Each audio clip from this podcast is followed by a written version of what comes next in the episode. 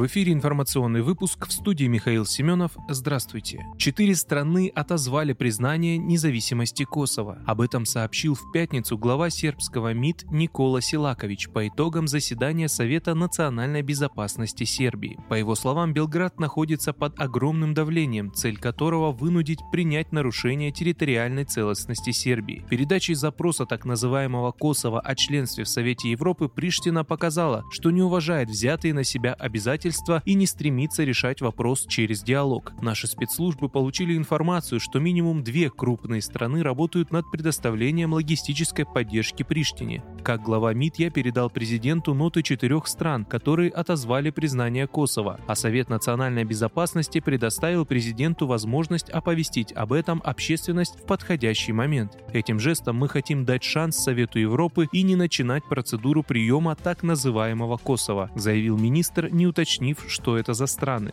Силакович подчеркнул, что МИД Сербии продолжит бороться за отзыв признания Косово. Министр также сообщил, что на следующей неделе Сербию посетит председатель Совета Европы Шарль Мишель, а 23 июня во Франции пройдет конференция по Западным Балканам.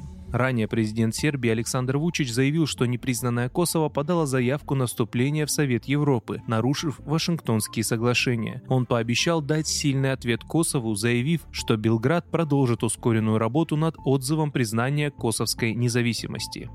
Великобритания ввела санкции против Алины Кабаевой. Власти Великобритании ввели новый пакет санкций, который коснулся олимпийской чемпионки Алины Кабаевой, бывшей жены президента России Владимира Путина Людмилы Очеретной, а также родственников главы государства. Список опубликован на сайте британского правительства. Под ограничения попали в том числе двоюродные братья президента Роман и Игорь Путины, а также племянники Михаил Путин и Михаил Шеломов. Новые санкции предусматривают заморозку активов, запрет запрет на въезд или пребывание в Великобритании, а также транспортные ограничения.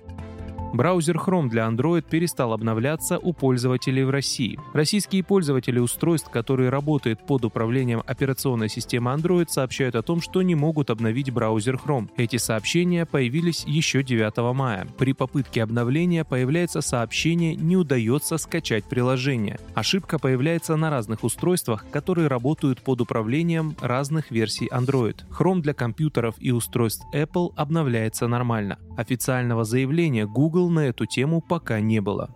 Вы слушали информационный выпуск. Оставайтесь на справедливом радио.